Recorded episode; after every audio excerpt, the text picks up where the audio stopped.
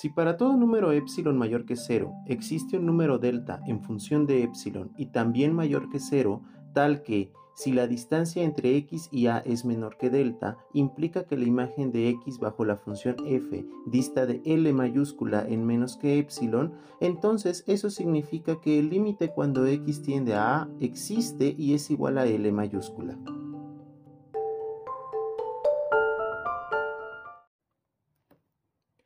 Complicado de entender, ¿verdad? Como dije anteriormente, en el cálculo existen conceptos muy complejos y el principal con cuya base se construye la teoría del cálculo es el límite, así con mayúsculas. Afortunadamente, a pesar de su complejidad, la idea del límite puede ser abordada desde lo más básico.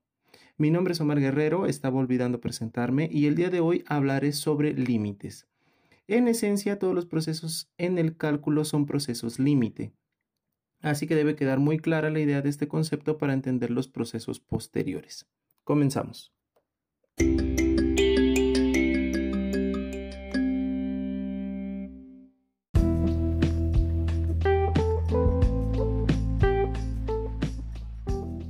Bienvenidos y bienvenidas a un nuevo episodio del podcast de matemáticas. Mi nombre es Omar Guerrero, tu matemático y amigo de confianza, y para empezar este episodio vamos a imaginar la siguiente paradoja. Supongamos que le prestas 100 pesitos a un amigo. Él te dice que te los devolverá en múltiples pagos de la siguiente forma. El primer día te devolverá la mitad del dinero, es decir, 50 pesos. El segundo día te devolverá la mitad de lo que te pagó el primer día, es decir, 25 pesos. El tercer día te devolverá la mitad del dinero que te pagó el día anterior, es decir, 12 pesos con 50 centavos. Y así sucesivamente irá pagando cada día la mitad del dinero que te pagó el día anterior. ¿En cuánto tiempo crees que tu amigo saldará su deuda?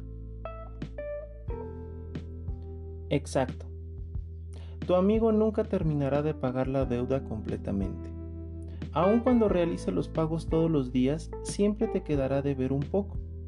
Este ejemplo no es tan drástico en la vida real porque no existen cantidades de dinero menores a un centavo, pero si existiesen, tu amigo viviría por siempre con una deuda pequeñísima e infinitesimal. Apuesto que no habías escuchado nunca esta palabra. Una de las herramientas que nos aporta el cálculo es el pensamiento infinitesimal. Es decir, podemos tratar con valores numéricos ultra pequeños, casi insignificantes, pero que nos permiten realizar exploraciones importantes. Por ejemplo, podemos acercarnos tanto como queramos a una cantidad establecida, en el ejemplo anterior son los 100 pesitos, pero sin alcanzarnos nunca.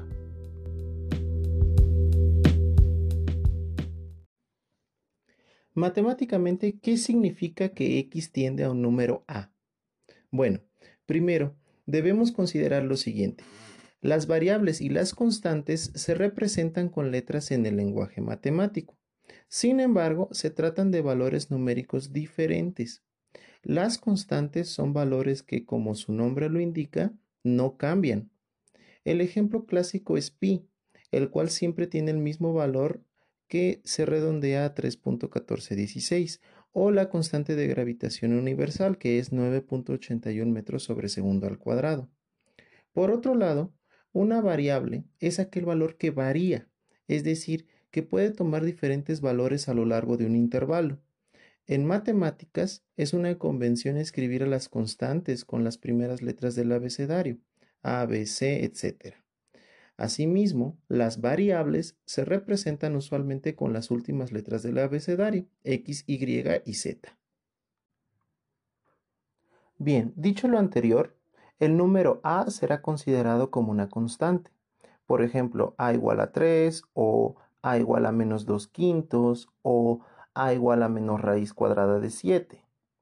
Este valor se establece al principio del problema y no cambia a lo largo de este. Por otro lado, x es la variable que tiende a este número establecido. Eso significa que los valores de x se acercan en una sucesión cada vez más y más al valor de a sin llegar a tocarlo. Por ejemplo, supongamos que a es igual a 3.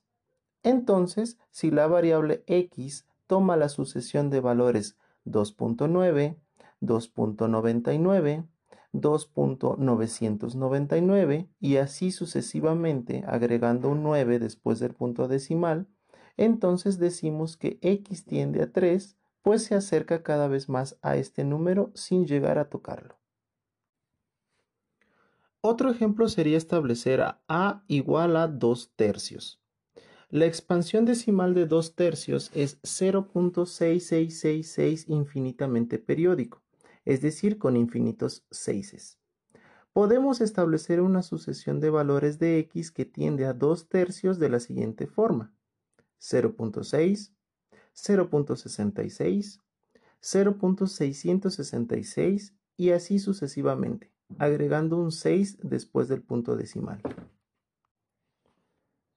Podemos acercar la variable x por valores inferiores o superiores al valor de a.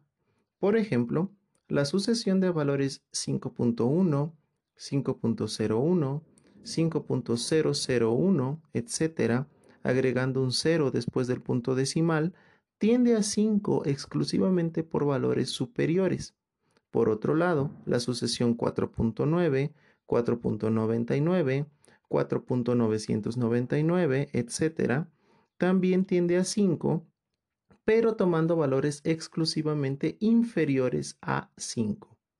En ambos casos, la sucesión puede extenderse infinitamente sin llegar nunca al valor de 5.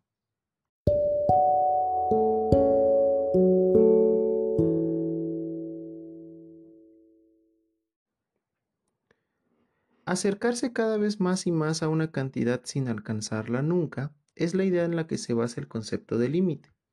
Ahora, hemos dicho que una variable y está en función de otra variable x si cada valor de x está relacionado con uno y solo un valor de y.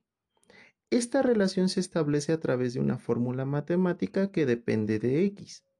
Entonces, si la variable independiente x tiende a un número establecido A, ¿a qué valor se acerca Y, la variable dependiente? Pues la respuesta a esta pregunta es precisamente lo que determina el quehacer matemático del cálculo y lo que mete en problemas a la mayoría de los estudiantes primerizos. Como he dicho anteriormente, la matemática es un lenguaje esencialmente escrito, por lo cual Arrastrar el lápiz es un ejercicio inevitable para mejorar nuestras habilidades matemáticas. No me meteré en más detalles porque puede ser complicado de asimilar de una sola vez. Pero como puedes notar, el concepto de límite es muy complejo y en parte esto se debe a que es muy antiguo y arrastra una historia muy larga tras de sí. Ya desde la antigua Grecia, Arquímedes se acercó muchísimo al concepto moderno de límite, pero sin alcanzarlo. Arquímedes utilizó el método de exhaustión, también conocido como método de agotamiento, para calcular el área del círculo de radio 1 y al mismo tiempo el valor de pi. El método consistía en inscribir un polígono regular dentro del círculo. Entre mayor sea el número de lados del polígono regular inscrito, mejor será su aproximación al área del círculo.